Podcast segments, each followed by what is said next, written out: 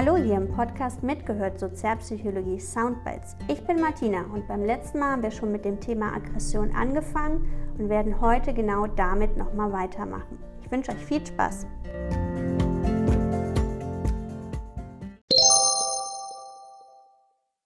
Jetzt kann das manchmal sein, wir erleben diese Aggression in uns, wir wurden zum Beispiel frustriert und wollen aber oder können gar nicht mit Aggression reagieren. Angenommen, ja, Svenny hatte das Beispiel mit dem Tacker und dem Chef, ja.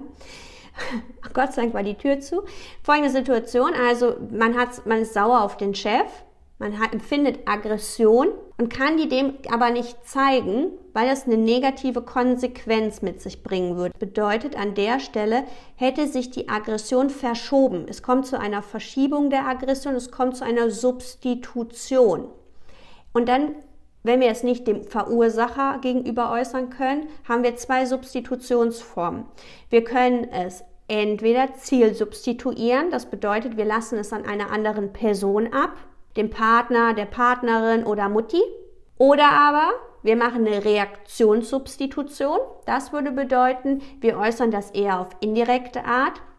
Wir haben diese Aggression in uns, lassen es aber nicht an einer anderen Person aus, sondern gehen ähm, joggen oder gehen Fußball spielen. Ne? Wir lassen es körperlich anders raus in einer anderen Art und Weise, ohne jemanden damit zu schädigen. Aggression, die wir empfinden, gilt eigentlich einer anderen Person, aber wir zeigen es nicht der Person, sondern wir reagieren das an der Stelle anders ab, würde man sagen. Zielsubstitution, anderer Mensch, Reaktionssubstitution durch eine andere Art und Weise. Sport, das wäre dann die Reaktionssubstitution, Zielsubstitution am Freund. Das heißt, sie werden nicht aggressiv dem Mann gegenüber, aber er muss es sich eben anhören und dadurch ventiliert sich das eben auch wieder. Dadurch lassen sie es auch ab und es geht ihnen danach wieder besser. Ne? Und das ist im Endeffekt alles damit gemeint.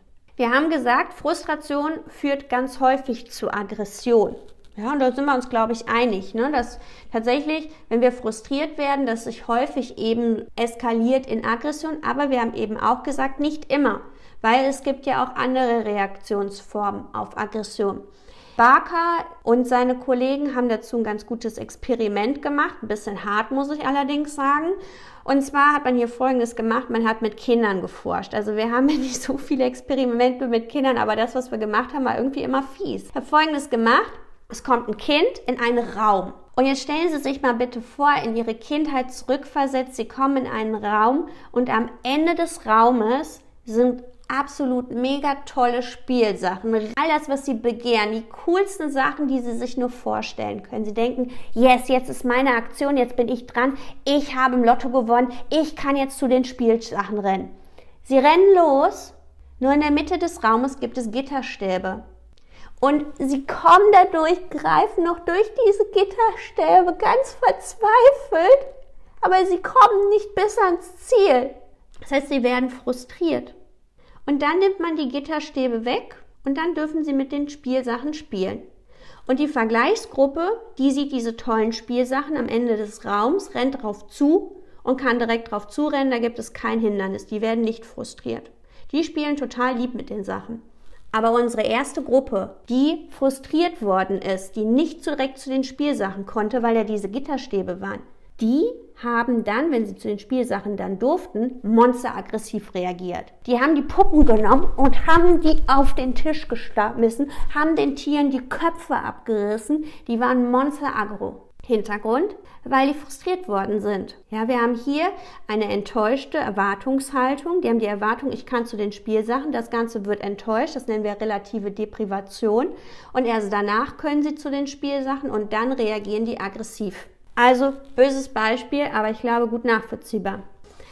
Stellen Sie sich vor, Supermarkt. Supermarkt und da gibt es eine ganz lange Warteschlange an der Kasse. Da stehen 15 Leute Schlange und Sie stehen auf dem 14. Platz. Und jetzt bekommen Sie mit, wie so eine Uschi kommt und sich vordrängelt.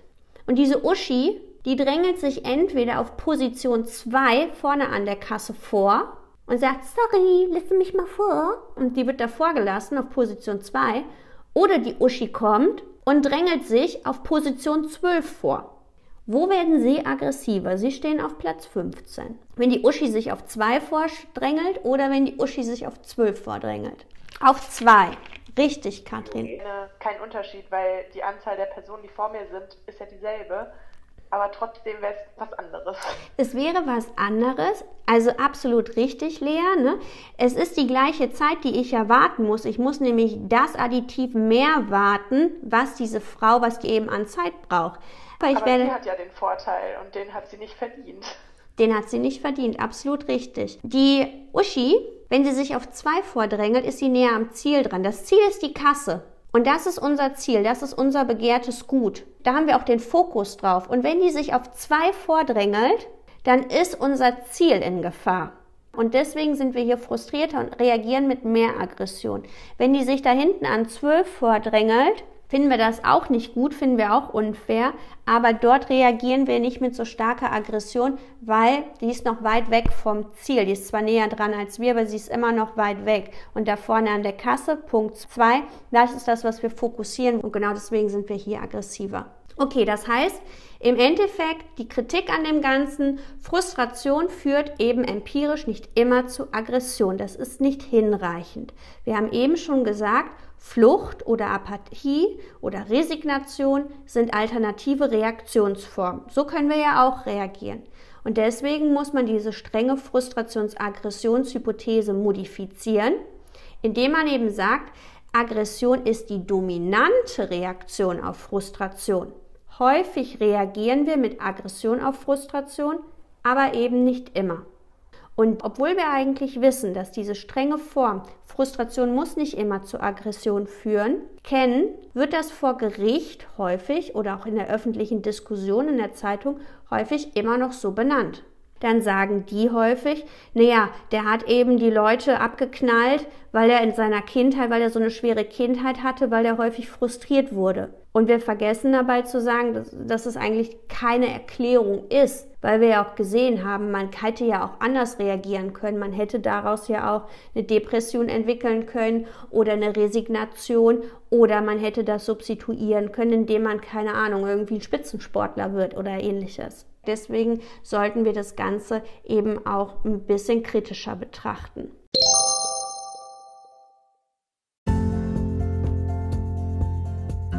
Und auch in der nächsten Folge wird es weitergehen mit dem Thema Aggression und wir gucken uns an, welche Faktoren noch dafür verantwortlich sein können. Wenn ihr Fragen oder Anmerkungen habt oder weitere Wünsche zu Themen, dann kontaktiert mich doch gerne. Ihr findet mich unter www.martinatöpfer.com.